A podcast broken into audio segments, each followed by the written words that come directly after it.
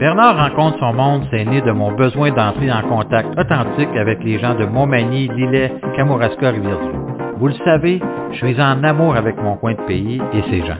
Pendant une heure, je discute avec une personne du comté de tous âges, de toute profession ou de toute allégeance, de son parcours et de sa philosophie de vie. Et je vous partage notre conversation. Abonnez-vous pour ne pas manquer un épisode et allez-y d'un 5 étoiles. Bernard rencontre son monde commence maintenant. Aïe, aïe, aïe, aïe, aïe, là on le tient. L'entretien que j'ai eu avec Monseigneur Godreau est enregistré, enfin! Bref, après quelques déplacements de date et surtout un énorme bug technique qui a fait qu'on a dû reprendre notre conversation du début au complet. Alors nous y voilà aujourd'hui. Merci à Monseigneur Godreau, Pierre, de ta patience. Véritablement, j'ai découvert un homme foncièrement joyeux et cette joie est totalement communicative. Je suis privilégié d'avoir pu prendre de son temps pour m'entretenir sur une variété de sujets avec lui, tout aussi intéressants les uns que les autres. Écoutez ça.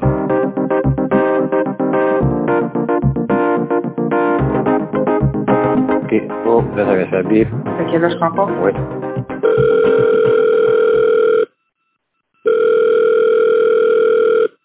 Comment ça va bien? Ça va très bien, toi? Oui, tu prends les grands moyens pour me reparler. Eh oui. Manon n'a pas pesé sur le piton, mais là j'ai changé, c'est Annie qui va peser sur le piton aujourd'hui. Là. On est correct. on est correct là? Annie, t'es sûr là? Ça va enregistrer, ok. Ça sera pas long. peu, là, je vais juste m'assurer. Ok, c'est bon. Alors mon cher ami, on va commencer ça. C'est parti. Monseigneur, euh, si vous permettez, euh, je vais vous tutoyer et vous appeler Pierre. Si vous pouvez m'appeler Bernard. Oui, bonjour Bernard, ça fait plaisir. Très heureux de, de prendre un moment d'échange là ensemble. Dans ces balados que je veux faire, je tenais absolument à t'avoir, Pierre, dans mes personnes interviewées parce que tu as un parcours très intéressant et à découvrir surtout. Et, et aussi, moi, je me permets de te faire découvrir à la population, puisque tu es relativement nouveau. Tu es arrivé euh, il y a quelques années déjà, non? J'ai débuté ma mission au fond le 10 mars 2018. Ça fait déjà un petit peu plus de deux ans et demi. On va bientôt sur trois ans. Là, je commence de plus en plus à prendre racine. Je me sens chez moi avec vous tous et toutes ici. Je trouve l'église diocésaine est belle. La région, le territoire aussi, c'est un beau, un beau territoire. Les gens sympathiques. Tu as effectivement un grand territoire, tout comme moi d'ailleurs, mais je pense que le tien est encore plus grand que le bien. Moi, j'ai Montmagny, les lacs, Kamouraska, Rivière-du-Loup. Est-ce que c'est le même territoire? Oui, en allant vers le sud aussi, là, comme Ouais. au sud de Rivière-du-Loup, Poinégamouk, au sud de Montmagny jusqu'à Saint-Just Ok, de tu-. Tu prends un bout du Témiscouata, là, à ce moment-là. Si tu vas à Poinégamouk, OK, moi, c'est un bout que j'ai pas, mais quand même. Moi, j'ai 58 municipalités, tu vas avoir plus que ça, là, probablement, toi, là. Je là. me battu, j'en ai 55. ah oui, OK. Alors, c'est, c'est effectivement des grands territoires. Est-ce que tu as eu l'occasion de le parcourir? Oui, ah oui, tout à fait. Écoute, dès mon arrivée, c'était très important pour moi. Je vois ma mission euh, non pas comme euh, un travail dans un bureau, mais vraiment sur le terrain. Alors, dès mon arrivée, j'ai eu à cœur de commencer à, faire le tour des 55 communautés. Je connaissais pas du tout le territoire, la région. Vraiment, c'était une belle expérience. Euh, Dans la première année, j'ai fait un premier tour. Et dans la deuxième année, j'ai commencé ce qu'on appelle visite pastorale de l'évêque. C'est un temps plus prolongé dans un secteur de quelques municipalités, quatre ou cinq. Et là, je vis même là pendant cinq jours. Je rencontre oui, hein? les bénévoles, les gens. Je vais vers les groupes communautaires, par- parfois même des gens au niveau de la municipalité, créer des liens. Alors là, j'ai eu le temps, avant la pandémie, d'en faire deux, l'année dernière au printemps. Mais je continue au moins plus simplement le dimanche, là, tu sais, à travers les célébrations aussi. tu sais ce que c'est que des grands territoires, puisque tu viens, euh, tu es natif de Rouen-Noranda. Et donc, on sait que l'Abitibi est un très grand territoire, encore beaucoup plus grand que le nôtre. D'ailleurs, je pense qu'il y a des municipalités qui sont aussi grandes que tout mon territoire à moi, en tout cas, ou le tien, en fait. L'Abitibi est une vaste contrée, comme on dit. Oui, tout à fait. Euh, C'est c'est un- une région de forêts, de lacs. Il y a plus de 1000 lacs. Et puis, ben, c'est les industries euh, minières, forestières aussi, qui sont bien sûr très importantes, bien que maintenant aussi, il y a d'autres domaines euh, qui se développent, entre autres dans les médias, au niveau de l'université aussi du Québec, en Abitibi-Témiscamingue. Oui. Belle région, ça fait penser un peu dans les hauts ici, parce que dans les hauts, c'est là qu'on retrouve les lacs un peu, la forêt. Ça fait penser un petit peu avec les montagnes en moins. Avec les bouches, par exemple. Les- Écoute, Pierre, tu, tu as étudié à l'université, mais non pas en théologie. Qu'est-ce qui est arrivé? T'as, t'as bifurqué ou... euh, Quand on est jeune adulte, hein, c'est normal, on se pose des questions, on essaie de, de trouver un sens à sa vie, puis aussi son domaine de, de travail. Ben moi, mon premier essai, c'était plutôt, c'était tout autre chose. C'était du côté de l'aviation. Alors, je suis allé euh, dans l'armée, je me suis enrôlé comme officier et j'avais à cœur de devenir pilote. Et durant l'année, ben, j'étais aux études au collège militaire. Alors, j'ai fait ça pendant un an. J'aimais beaucoup ça, la vie de groupe, d'équipe. Quand on est plus jeune, c'est sûr qu'on pense pas à toutes les autres conséquences des missions militaires qui peuvent nous conduire sur des terrains de conflit armé. Alors, on a l'idéal, alors je pensais moins à ça. Mais après une année, bon, avec des examens plus poussés de santé de la vue, entre autres, euh, ma vue était peut-être pas au rendez-vous 100%, alors j'étais okay. classifié. Et euh, bon, par choix, j'ai décidé de laisser parce que je ne pouvais plus devenir pilote.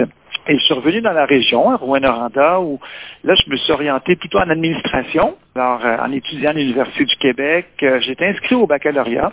Et c'est pendant le, ce parcours, au fond, que dans mon cœur est venu comme un désir, un appel à, servir autrement, servir comme prêtre. Et c'est venu à un moment donné assez fort au point de dire, ben là, j'ai besoin de m'outiller, d'aller discerner plus. Alors, j'ai arrêté mes études en administration avec bon, un certificat. Et puis, j'ai bifurqué du côté de l'Outaouais, à Ottawa, pour, euh, euh, au fond, débuter des études universitaires en théologie. Est-ce que c'était des études en anglais ou c'était l'Université d'Ottawa donne des cours en français aussi, je pense? Oui, ça c'est une université bilingue. J'ai le campus, moi, de l'Université Saint-Paul. Alors tous les cours étaient offerts en français aussi. Mais dans moi, dans ma résidence de vie, on était à l'époque nombreux, on était 55 futurs prêtres. Là, il y en avait deux tiers anglophones, deux tiers francophones. Alors, ça venait un peu partout euh, du pays. Alors, c'était quand même une riche expérience aussi, là. Est-ce que c'est comme euh, à Ottawa actuellement? Aussitôt qu'il y a une personne qui parle anglais dans un groupe de francophones, ils se mettent tous à parler en anglais.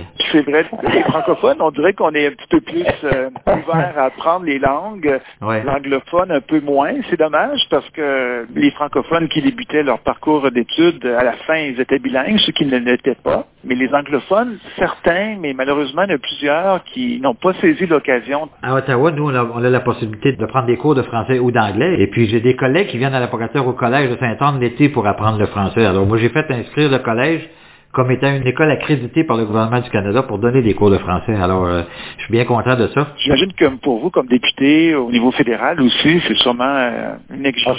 En fait, c'est pas une exigence parce qu'on est vraiment dans un pays considéré comme bilingue, donc euh, tout ce qui se fait à Ottawa est, est, fait dans les deux langues et traduit de façon quotidienne. Mais euh, moi, étant marié avec une anglophone, ça m'a permis d'apprendre l'anglais depuis un certain moment. Ça reste que c'est un avantage qu'on a qui est, très, qui est très important et ceux qui le saisissent, ça vaut la peine. Ce que j'ai aimé aussi, c'est le fait d'apprendre une autre langue, que ce soit l'anglais, là j'apprends l'espagnol, ben, je me dis c'est, c'est plus qu'une langue. Ça baisse des barrières. La langue est une barrière d'une certaine manière, puis quand on a l'occasion d'apprendre, puis là, je comprends que tu es en cours d'espagnol actuellement ou... Euh? Oui, alors euh, l'anglais, ça va. Oui. Je peux fonctionner, pas de problème. L'espagnol, je me débrouille, mais j'ai encore à, à le développer. Là. Je continue à travailler ça. Là. Puis pour moi, c'est important. Écoute, quand je suis devenu évêque, j'ai, j'ai eu une formation à Rome pour les nouveaux évêques. On était 160. Et ma stupéfaction, ça a été de voir que plus de la moitié, la langue parlée, c'était pas l'anglais, c'était pas le français, c'était l'espagnol. L'espagnol, ah oui. Hein. Alors je me dis, hey, c'est vrai, quand on pense même à toute l'Amérique, les pays hispanophones, Ah oui. alors je disais, il faut que je me mette à l'espagnol. Mais là, là, tu viens d'aborder quelque chose que je voulais aborder plus tard, on peut y aller tout de suite. Alors, tu as été nommé évêque, parce que là, tu as été prêtre à Rouen, je pense, dans ton village natal, dans ta ville natale, en fond? Oui, ben c'est ça. Oui. C'était dans le diocèse de Rouen-Noranda. J'ai débuté en milieu rural, euh, dans la région de Malartic, près de Val-d'Or. C'est la région minière. Les 15 dernières années, j'étais au centre-ville de Rouen-Noranda. C'est ça, il y avait six paroisses qui, avec le temps, sont devenues une. Alors, c'est là que j'ai exercé mon ministère, oui. J'ai eu le bonheur d'y aller avec mes deux adjointes, Annie et Mireille, où on a fait une photo, d'ailleurs, que je t'ai envoyée quand on est allé. C'est ça, j'ai eu le bonheur d'avoir une belle photo, là. C'est ton église? Oui, c'est une belle surprise. J'ai un très bon ami qui est maire de Malartic actuellement, mais Martin Ferron, un chic type. Vraiment, les gens sont sympathiques là-bas. D'ailleurs, on a été très, très bien accueillis quand on est allé. Ça m'étonne pas. Comme ici aussi, moi, je trouve qu'il y a des rapprochements avec nos régions. Tu sais, l'aspect de la chaleur humaine, de l'accueil, la débrouillardise, on le retrouve ici aussi, là. Absolument. Y a des fibres, hein, puis il faut savoir que le défrichement, ou en tout cas la colonisation de l'Abitibi a été en grande partie fait par des gens de la côte du Sud. Et on est capable de savoir ça par le nom des personnes. Il y a beaucoup de gens de la région. Oui, il y a des secteurs de la BTB, là, que, euh, comme je pense à, près d'Amos, des gens de, ici de Saint-Roch, comme tu dis, Montmagny. Euh, C'est là qu'on voit hein, qu'on est ici serré. Oui, parce que je me souviens que l'abbé Prou, parce que mon père a déjà fait des films avec lui, l'abbé Prou avait fait des films sur justement la colonisation de la BTB et il y avait des gens qui l'accompagnaient ou il avait retrouvé des gens là-bas qui venaient de la région ici. Alors le monde est. C'est vrai, c'est vrai. Et là, Pierre, tu parlais du pape tantôt. Euh, on va entrer dans notre discussion un peu plus sur la religion elle-même. Là. En fait, tu as eu l'appel du pape euh, François qui t'a demandé de devenir évêque. C'est comme ça que ça fonctionne? Démêle-moi là. C'est sûr qu'on est moins familier. Moi-même, je l'étais pas trop avant. Oui. Quand il y a un diocèse qui a besoin de nouveaux pasteurs, de nouvel évêque, il y a tout un processus, euh, au fond, qui se met en, en branle pour trouver un, candidat. Et le pape, ben, au fond, il a des représentants directs dans chacun des pays du monde. Alors ici, il y en a un, alors c'est Monseigneur Bonatti, qui est à Ottawa, donc il habite okay. à Ottawa parmi même les nonciatures, parmi les ambassades, parce qu'au fond, il est aussi ambassadeur d'un État, le Vatican. Oui, tout à fait. Donc, quand il y a un besoin, ben, lui, euh, au fond, débute un processus de consultation, soit auprès des évêques du Québec, soit auprès de gens aussi engagés en Église, pour voir, ben, quel est le profil d'évêque que vous avez besoin, puis avez-vous des noms? Bon. À partir de là, il va faire une deuxième consultation avec maintenant, sachant quelques noms, pour, euh, même à partir d'un questionnaire, de voir un peu les, les qualités de ce candidat, ses aptitudes à devenir euh, un évêque. Ça que tu sois mis au courant toi-même ou... C'est ça. Ça s'est fait au fond dans mon cas, tout à mon insu. Processus même, on demande la discrétion, le secret. Donc, lui, il collige les informations. Et si les réponses sont positives, ben, ça constitue un dossier d'un candidat possible. Et là, ben, ça en prend trois trois noms quand il y a besoin d'un nouvel évêque et les trois noms sont envoyés à Rome. Le représentant du pape ici va donner peut-être un peu comme sa priorité, c'est son premier choix, deuxième et troisième choix comme indication. Et à Rome, ça arrive à un bureau, un ministère qu'on appelle la Congrégation des évêques. Et là, eux aussi, ils font une deuxième étude des trois dossiers. Et eux aussi donnent un peu leurs préférences, un, deux, trois. Et le responsable, ben, on le connaît, hein, c'est le cardinal Wallet, euh, qui ah ben oui. pas d'origine. Oui, mais qui est de la BTB, là. On est en conflit d'intérêt, là, non? Oui, oui. C'est ça. Il était, lui aussi était de la BTB, de fait. Bon, alors, il présente au pape les trois candidats, et puis le pape, ben, soit qu'il se met d'accord avec la, la référence, ou des fois, ça peut arriver que, dans l'ordre proposé, il inverse. Alors moi, dans mon cas, je ne sais pas qui ont été les deux autres candidats, je ne sais pas qu'est-ce qui s'est passé, mais probablement, ben, c'est ça, j'ai été retenu. Okay. Ça revient au pays et le représentant du pape ici contacte le candidat. Alors, en lui disant, au fond, vous avez été nommé par euh, le pape François pour devenir évêque à Saint-Anne-de-la-Pocatière. Je vous invite à un temps de prière de discernement pour voir si vous acceptez. Parce qu'on okay. est libre quand même de dire oui ou non. Mais en même temps, on sait que quand c'est rendu là, ça veut dire qu'il y a plusieurs personnes qui ont été consultées, euh, qui donnent leur aval, qui ont confiance aussi. Et on ouais, sait ouais. que c'est quand même de plus en plus difficile aussi d'être évêque aujourd'hui puis de trouver des candidats. Mhm. Alors, bref, après un temps de réflexion, de prière, ben, finalement, dans la confiance, dans l'abandon, j'ai accepté. Et c'est ce qui a fait que je m'en suis envenu ici. Et, euh, ben, écoute, j'ai aucun regret. C'était un gros changement dans ma vie. C'est comme quand que... on devient député aussi. Hein? ça, ça, marque un tournant important dans sa vie professionnelle. Absolument. Et c'est toute une mission importante aussi. Surtout que, en fait, on n'a pas fait les mêmes études parce que j'ai un secondaire 5 en débossage et je me suis devenu maire, entrepreneur et député fédéral maintenant. Alors, c'est pour dire que tous les métiers mènent à Rome, comme on dit. Parce qu'on peut servir de différentes façons. Et d'ailleurs, j'avais eu une conversation fort intéressante avec Odilon donc J'avais dit à Odilon, toi tu sers dans ton église, moi je sers dans ma communauté. Ma croyance à moi, je crois en Dieu bien sûr, et la façon de l'exprimer, c'est de m'impliquer dans ma communauté. Du Bernard, on est sur le même pied, il n'y a aucun problème. Parce que la religion, on, la façon dont on, nous l'a inculqué, particulièrement à, à nous, notre génération, c'était d'aller à l'église à tous les dimanches. Maintenant, les choses ont bien changé. L'église a énormément évolué. J'imagine quand le rôle d'évêque a dû évoluer aussi. Par rapport à ça? Ben, c'est beau, puis c'est vrai ce que tu dis au fond. Euh, tu sais, ce qu'on porte nous comme message en Église, ben, c'est que la pratique de notre vie chrétienne a pu se faire, c'est vrai, le dimanche à l'Église, mais ça résume pas tout. La pratique de la vie chrétienne, c'est dans notre quotidien, c'est dans notre vie de famille, dans notre travail. Puis comme député, ça me permet de te le dire, tu sais, moi, je, je vous admire beaucoup, puis il y a des grands défis. Vous œuvrez pour le bien commun, tu sais je pense mm. comme Église, on voit notre rôle comme étant partenaire aussi, comme d'autres groupes communautaires, pour le bien commun. C'est des chemins peut-être des fois, oui, variés, différents, mais on se rejoint dans le sens pour bâtir une société plus humaine, fraternelle. Plus juste également.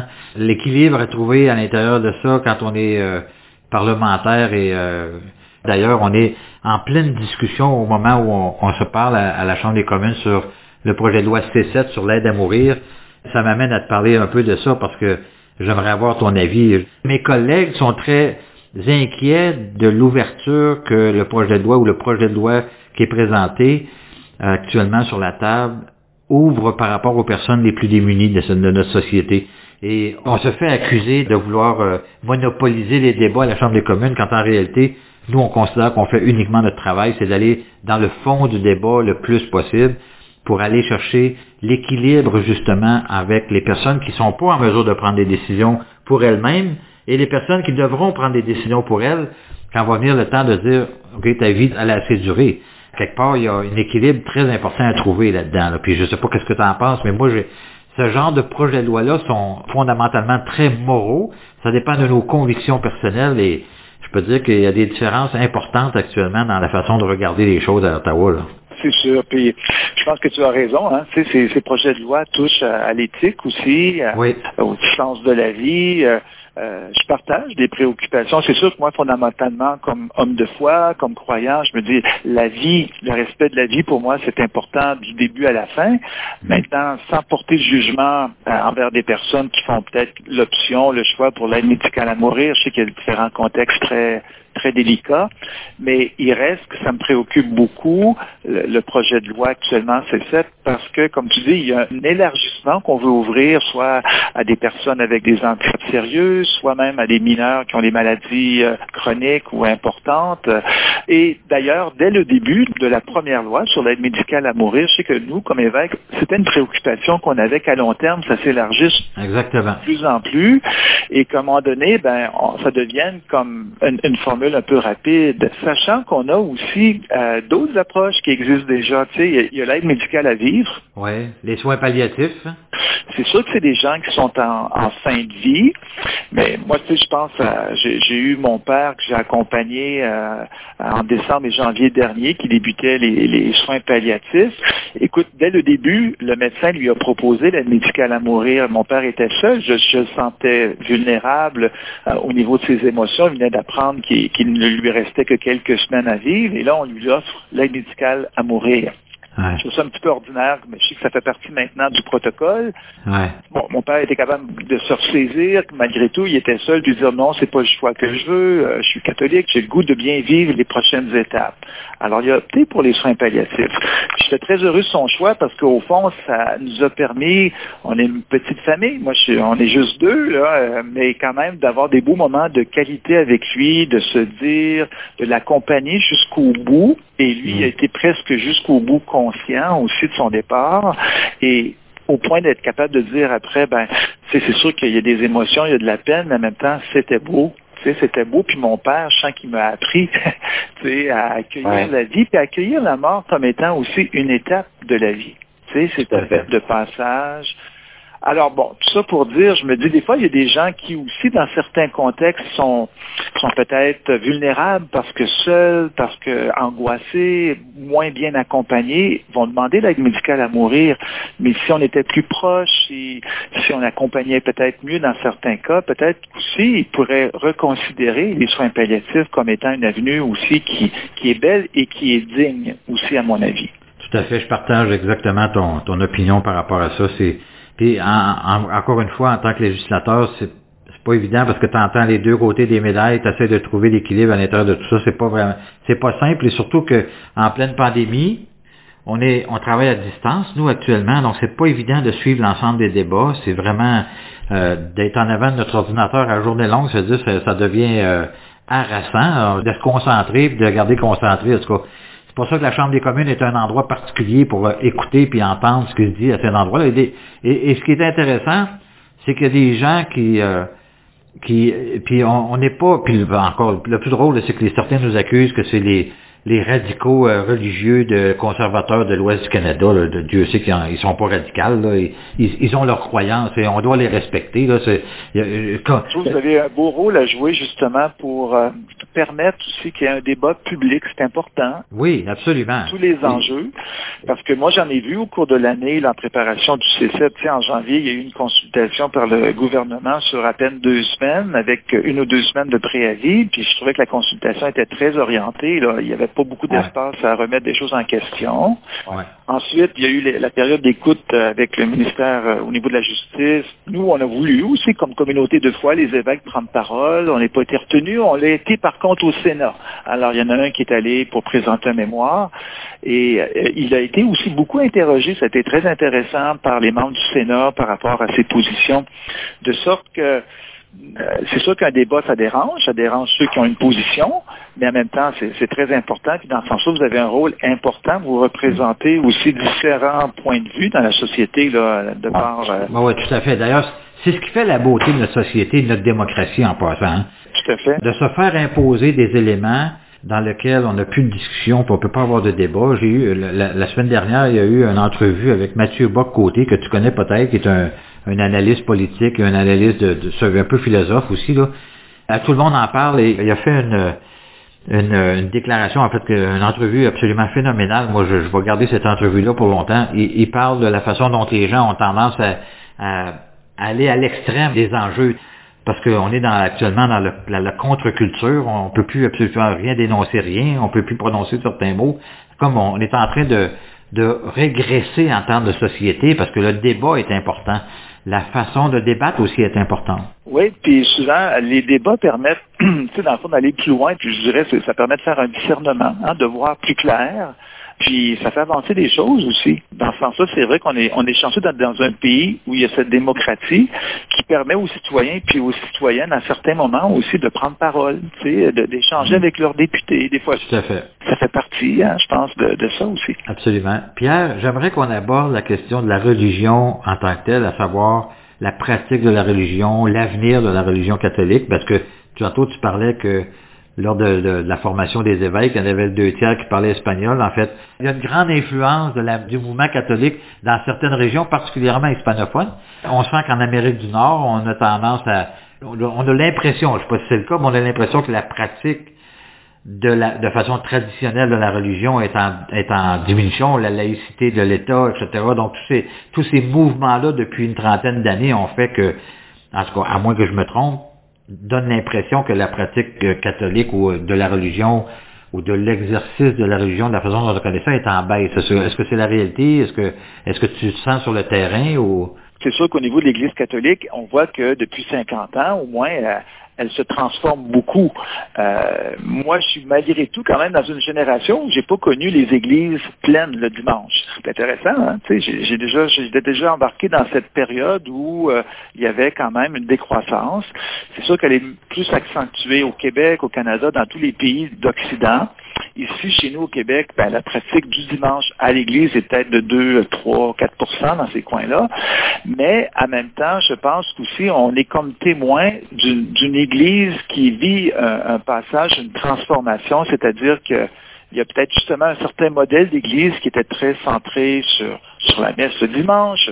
J'y crois, pour moi c'est important. C'est sûr, c'est un moment fort dans ma semaine de ressourcement, mais mhm. il y a peut-être d'autres manières d'être Église aussi, euh, de se rassembler, d'être présent dans le monde. Et euh, ben, on est témoin aussi, c'est pas toujours très connu, mais sur le terrain d'initiatives, tantôt avec des groupes de jeunes, tantôt avec des familles, tantôt en catéchèse, tantôt avec des groupes communautaires, des, des croyants qui s'insèrent dans des groupes communautaires pour être partenaires. Ben, je me dis, euh, c'est aussi l'Église. Alors, euh, ça, c'est important aussi de voir que l'Église comme communauté de foi n'est pas à part de la communauté humaine. Et, mm-hmm. c'est avec elle, tu sais, on, est ensemble, puis voilà. parce que l'implication, parce que le vieillissement de la population, dans une certaine mesure, fait en sorte que les gens ne pratiquant plus nécessairement à l'Église, pratiquent autrement. Dans le fond, en tout cas, moi je le vois parce que en tant que député, j'ai hors, COVID, j'entends là, il y avait, écoute, j'avais, j'avais tellement d'activités à faire que c'était impossible de toutes les faire, tellement il y en avait, puis les activités, les fêtes, les ci, les ça, je veux dire, c'est tous des moments qui, pour moi, représentent une association d'individus dans la foi d'une certaine manière. En tout cas, je sais pas comment je m'exprime comme il faut, ben, moi, quand quelqu'un, quand, une communauté, par exemple, ou un, conseil municipal décide de fêter le 150e anniversaire de, de canonisation de leur municipalité, on a, on a, on fait référence à la, à la, à l'implantation de l'Église. C'est ce qui fait qu'une municipalité fête un anniversaire. Alors, ça a un lien avec la, avec la religion sans nécessairement que l'événement soit tourné de façon religieuse. Mais évidemment, il y, a, il y a toujours une messe, mais la communion, que l'objectif de la communion de cette municipalité-là ou de, des, des, des, résidents qui sont maintenant éparpillés un peu partout à travers la province et même ailleurs, de se réunir, c'est un acte de foi en soi, non? Oui, tout à fait. Puis moi, je pense que ça, ça montre qu'on est quand même, on a reçu un héritage hein, de, de nos familles. Tout à fait de, nos communautés euh, municipales, peu importe, là, euh, où justement, Église, euh, et société ou municipalité, c'est très, très serré. Ben, Aujourd'hui, c'est différent. Je pense qu'il y, a chacun peut-être nos créneaux de mission, c'est bien ici aussi, mais en même temps, c'est bon de savoir qu'on existe l'un et l'autre. Pas parce qu'on est dans un tel état laïque qu'il faut faire table rase sur toutes les communautés de foi. Parce que même dans une société laïque, je pense qu'elle a besoin de, partenaires, ce qu'on appelle des groupes intermédiaires qui agissent pour le bien commun. Puis dans les communautés de foi, ben, peu importe la dénomination religieuse, que ce soit catholique, anglican, euh, juif ou musulman, à la base, il y a des messages de paix, il y a des messages d'accueil de l'autre, euh, de servir l'autre. Fait que ben, un, euh, un, État a quand même un intérêt à, à considérer, juste reconnaître leur présence, leur contribution. Moi, je pense juste le, le cas de la pandémie actuellement. Au niveau du Québec, par exemple, dans l'Église catholique, on était les premiers, euh, dès le début de la pandémie, à participer aux mesures. Même, on avait fermé de notre propre chef euh, les lieux de culte pour un temps. On a contribué. On est encore dans une des rares organisations qui, malgré la décroissance, rassemble autant de gens toutes les semaines. Oui, oui, c'est fait. parole pour les inviter à garder confiance, pour les inviter à, amener leur contribution aussi pour limiter la propagation du virus et tout. Alors je me dis, ben, euh, dernièrement, on a eu une chance d'avoir, on a formé une table interreligieuse, donc de différents groupes religieux. Et il vient d'y avoir la semaine passée pour la première fois une rencontre avec cette table et le premier ministre du Québec pour justement dire ben, quelle collaboration on peut faire ensemble maintenant dans cette situation de crise-là? On, est quand même des leaders, soit politiques, soit religieux, mais qui interagissent aussi avec les gens. Tu sais. Ça commence à faire un bout de chemin. Tu sais, ça ne veut pas dire que l'État s'ouvre un dialogue avec des groupes religieux qui renoncent à sa laïcité, loin de là, mhm. mais en même temps, ça fait partie d'une société pluraliste aussi, qui a des gens qui sont associés à des communautés de foi. Tout à fait. Et je pense que c'est essentiel que ça arrive, parce qu'on est toujours plus fort en commun que divisé entre les uns contre les autres je prends juste l'exemple de la France, qui est un État laïque, ben, ils ont quand même un ministre rattaché au leader des lieux de culte. Il les rencontre régulièrement, tu sais, là, pour encore plus en temps de pandémie. On ne demande pas un ministre, là, mais maintenant, il y a un député, tu sais, il y a un député de rattaché pour un vis-à-vis, là. Est-ce que est-ce que tu vois un, euh, comment je dire, un, danger ou en tout cas une inquiétude par rapport au fait justement du vieillissement de l'ensemble des prêtres qui, pratiquent dans la région actuellement. Je sais que certains prêtres ont plusieurs municipalités sur leur gouverne. Est-ce que tu vois un, un, danger ou en tout cas une inquiétude par rapport à ça? Et si oui, quelles seraient les solutions? Parce qu'on sait bien qu'actuellement, moi j'ai rencontré certains de vos prêtres qui sont de l'Afrique, qui sont de l'Amérique du Sud. Donc, on importe aussi des travailleurs étrangers dans l'Église. C'est une solution, en tout cas une partie de la solution, je pense. Oui, alors ben, c'est sûr que la, relève autant, je dirais, des prêtres, on a aussi des plusieurs femmes donc laïques, mais formées en théologie qu'on appelle des agentes de pastorale. On a des, des diacres permanents aussi. Euh, euh, bon, alors donc c'est sûr que la moyenne d'âge est, est, élevée. Je prends juste l'exemple des prêtres. On a à peu près 70 prêtres, mais il y en a à peu près une dizaine seulement actifs, salariés, qui travaillent à temps plein parce que plus jeunes. Là. Alors, euh, donc, euh, oui, là, ça allume des lumières. Alors, euh, on a à se préoccuper quand même comment assurer une animation des, communautés, des paroisses. Bon, on a accueilli, c'est vrai, à date, deux candidats pour devenir prêtre d'origine de la Colombie. On en a à peu près quatre qui sont avec nous pour des mandats de travail originaires d'Afrique. L'expérience semble quand même intéressante, bonne. Ça nous ouvre aussi sur d'autres continents. Euh, mais en même temps, ben, c'est sûr qu'on aimerait bien qu'il y ait aussi une relève locale.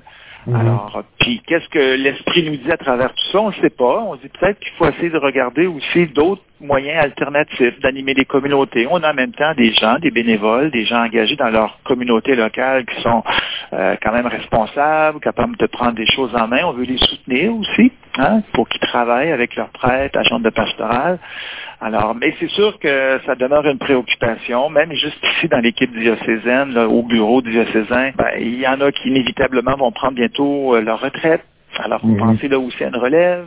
Alors, euh, c'est sûr. Mais en même temps, je me dis, je suis confiant. Euh, c'est peut-être un défi à relever pour justement essayer de, de, faire appel à, d'autres talents, d'autres possibilités de, de gens qui pourront apporter leur contribution. Parce qu'il y a des laïcs, si je ne m'abuse, comme M. Fortin, que je connais à l'apparateur, Jean-Yves, qui est diacre. quel, est, quel est le processus pour devenir diacre? Ben, diacre, c'est quand même un, service en Église, c'est un ministre ordonné, donc euh, et on sait qu'il peut être célibataire avant l'ordination ou même marié. Alors Jean-Yves est marié à lui.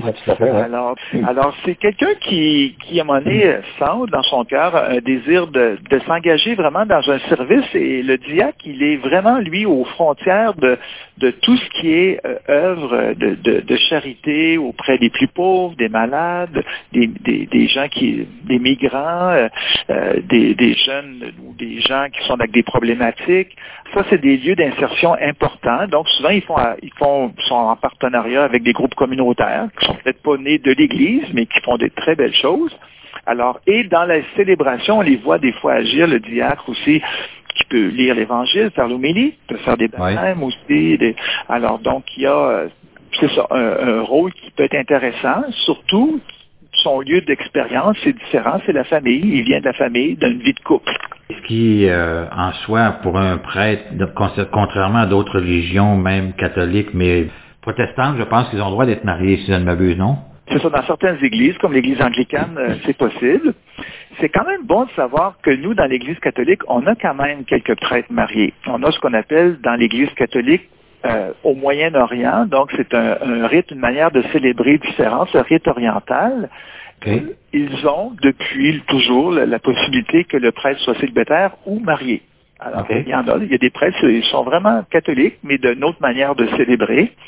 Et on a aussi tous ces prêtres anglicans d'origine qui étaient mariés et qui se sont convertis à l'Église catholique. Alors, il y a quelques, oui, on a quelques situations. Que, nous réservera l'avenir, il faudra voir, mais les gens, ils pensent qu'il n'y en a pas du tout, mais il y en a quand même quelques-uns. Il y en a quand même, oui. Est-ce que, je ne veux pas te mettre dans l'embarras, mais la possibilité que les femmes deviennent prêtres, ou je ne sais pas comment leur, leur attribuer le, féminin, est-ce que c'est aussi une possibilité? Parce que dans d'autres dans, en fait, dans d'autres franges catholiques, comme les chez protestants, je pense que les femmes peuvent être admises comme, comme euh, dirigeants de culte, non? C'est ça. Dans certaines communautés chrétiennes, anglicanes, Église unie, je crois, oui, il y a des femmes pasteurs, femmes, euh, oui. Euh, ben, actuellement, ce qui est euh, beaucoup à l'étude dans l'Église catholique, c'est le diaconat. Quand on parlait de notre ami Jean-Yves, alors donc, on est à l'étude de, cette première étape. Le Père François a, même mis sur pied une commission d'études, tu sais, pour essayer de voir comment comme femme, ça pourrait s'exercer, ce service-là, comme diacre. On sait qu'au début de l'Église, durant environ sept siècles, il y a eu des femmes des diaconesses. Qui, qui, avaient vraiment une mission spéciale d'aller vers des femmes en situation de pauvreté. Aujourd'hui, on pourrait penser à des maisons de, de femmes qui ont été violentées, euh, qui sont aux prises avec des dépendances, la maladie.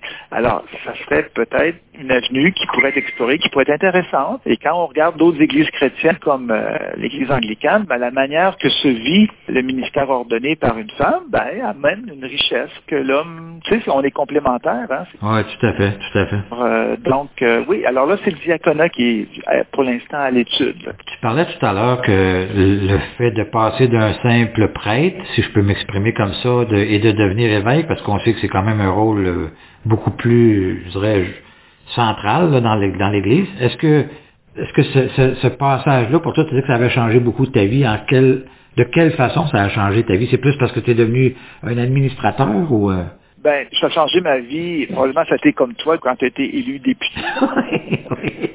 Alors moi, c'était la même chose. D'abord, le premier grand changement, c'était quitter ma région d'origine, m'en venir à 1000 kilomètres plus loin, ici, dans le Bas-Saint-Laurent, Côte-du-Sud. Bon, c'est un, premier gros changement. Deuxièmement, ben, j'avais laissé les membres de ma famille, des amis que j'avais. J'étais pas malheureux là-bas, hein, quand même.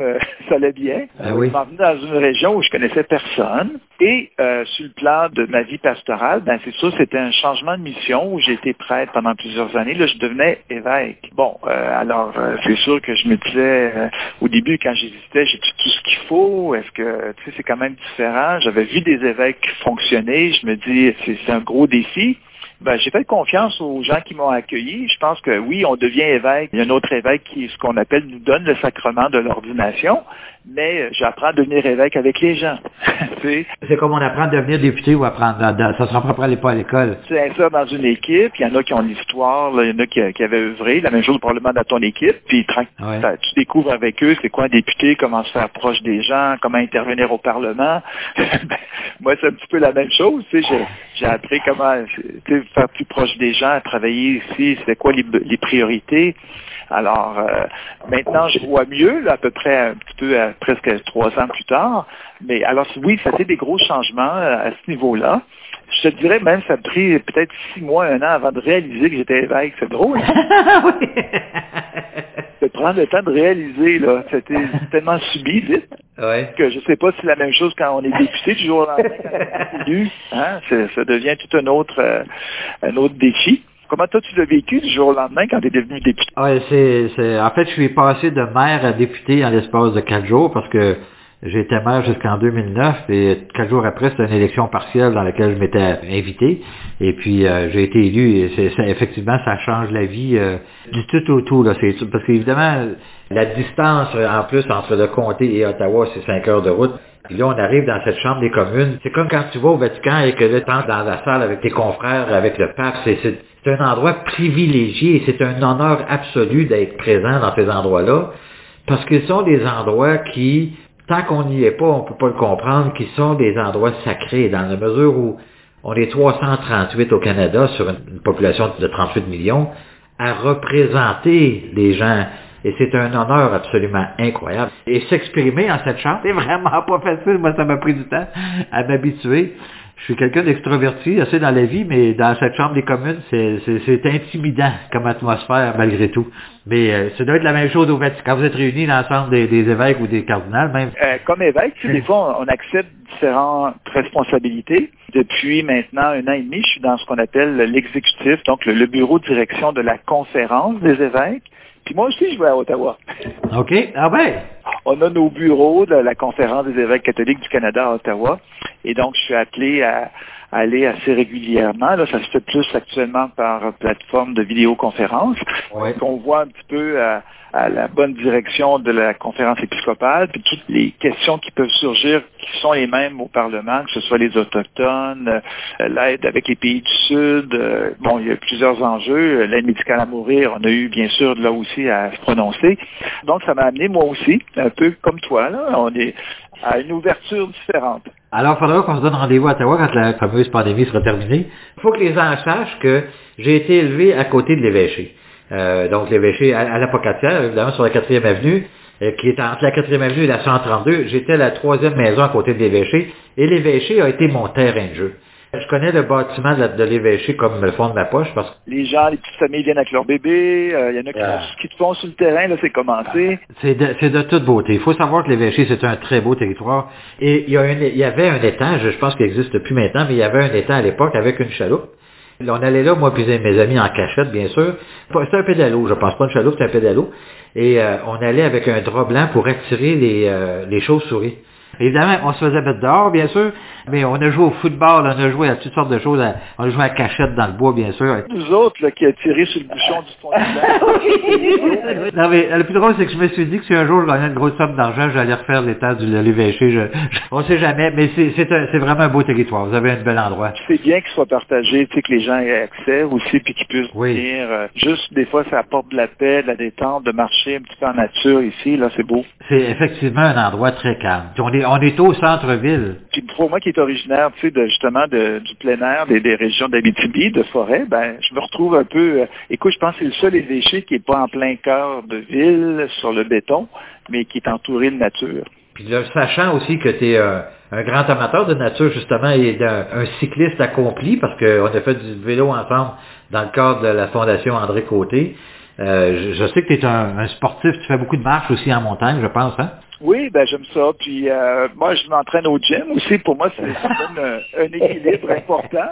Mais à un moment donné, il faudra aller partager la route ensemble pour une randonnée à vélo. Ben, ça serait très agréable parce que je, je moi, ce que, je, ce que j'ai apprécié dès ton arrivée, quand tu as été ordonné, j'y étais présent. Ça a été d'ailleurs une très belle cérémonie.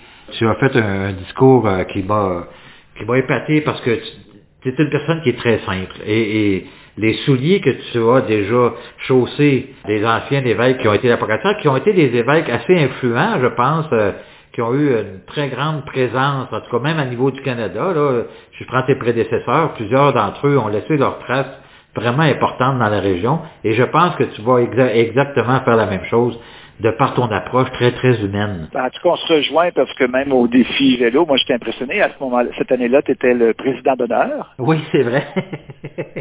Puis je me dis, c'est beau de voir aussi un député qui accepte de se mêler à des activités humaines, de se faire proche. Dans ce sens-là, je pense que c'est une valeur commune qu'on partage.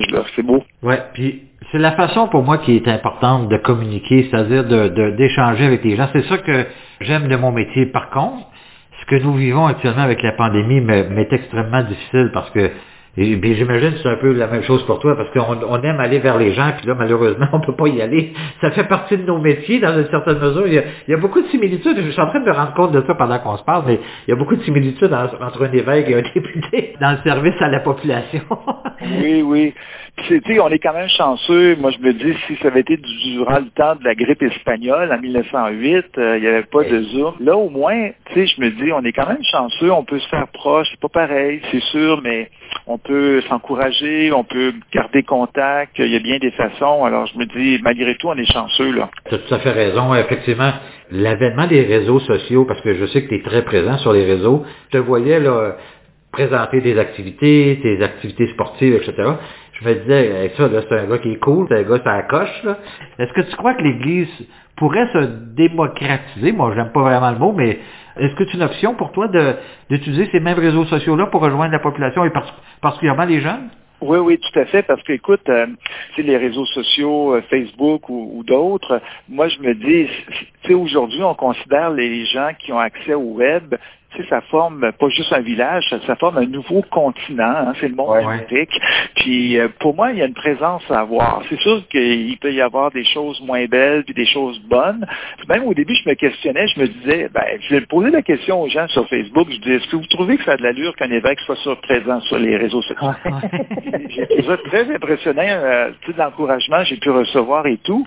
Et j'essaie, je peux pas le faire tout le temps, mais que ce soit un petit peu interactif aussi, tu sais, que des échanges et puis je me dis pour moi c'est une présence comme personne, comme citoyen, comme homme de foi, puis aussi comme témoin de Jésus-Christ par des réflexions que je peux mettre, par une petite vidéo, par de me faire plus proche. Puis dans ouais. le temps de pandémie, tu l'as probablement vu, dès le début du confinement, en mars, c'était fou de voir le nombre de personnes qui étaient sur les réseaux sociaux, qui ah, ouais, ouais. cherchaient euh, soit une consolation, un peu de sens à ce qu'on vivait. Puis je me disais, ben là, j'étais plus présent aussi durant le confinement pour euh, un petit peu soutenir les gens. Alors moi, je pense que c'est très important. Puis au niveau des jeunes aussi, même que là, Facebook, c'est déjà dépassé, là, tu sais. Euh, Pierre, dernière petite question vite de même. Euh, étant donné que tu as mon âge, donc tu es très jeune, est-ce que tu aurais des ambitions personnelles d'aller plus haut dans, le, dans, la hiérarchie catholique ou comme cardinal ou pape, même à la rigueur, why not? euh, Oui, non, non, non. Écoute, euh, moi, je suis, je suis très heureux euh, d'abord d'être ici. euh, puis il y a déjà beaucoup de défis à relever. Euh, euh, moi, ce qui compte, c'est de servir, c'est de servir avec les gens. Je suis plus un homme de terrain. Alors, euh, non, ça, ça va très bien comme ça. Parce que tu écris aussi, en plus, tu trouves le temps d'écrire des livres. Explique-moi comment tu fais. Ben c'est peut-être une autre manière de communiquer par le livre. Ben écoute, le dernier là, que j'ai j'ai travaillé cet été euh, m'a invité un petit peu à essayer de, de partager aux gens euh, le regard de Jésus. Alors, Mhm. ça me fascinait parce que c'est le regard de quelqu'un, euh, là, actuellement, on porte un coup au visage, on peut pas voir notre sourire, notre expression, mais on voit les yeux uniquement de l'autre. C'est fou comment on se communique quand même par les yeux. Par les yeux, effectivement. Tu as tellement raison. Tu sais, euh, tantôt, il peut avoir de l'étonnement, de la fatigue, de la peur, de la joie. On le voit dans Ouais. les yeux. Puis Jésus, ben, il était l'un des nôtres, un humain, puis il a communiqué lui aussi par les yeux. Puis les évangiles nous présentent des récits, des histoires où, à un moment donné, on voit le regard de Jésus. Alors, ben, je n'ai ciblé 12, trois, chacun des quatre évangiles, pour inviter les gens un petit peu à le découvrir, puis faire comme une méditation. Puis souvent, ben, ça nous relance nous-mêmes, peut-être à transformer notre regard sur les autres. Et ils sont, ils sont disponibles où, tes livres? Ben, c'est pas encore disponible. là. Celui-là devrait sortir en, en septembre prochain. C'est les éditions Novalis, alors qu'ils vont le publier. Là, c'est pas ton premier, je suis bien compris, non? Non, là, de mémoire, me semble c'est mon huitième, là. Puis il y a eu d'autres sujets dans les années passées que j'ai voulu aborder, là. Euh, j'ai eu beaucoup de plaisir à l'écrire aussi. Alors c'est bon que les gens le sachent. Puis je l'ai porté dans ma prière.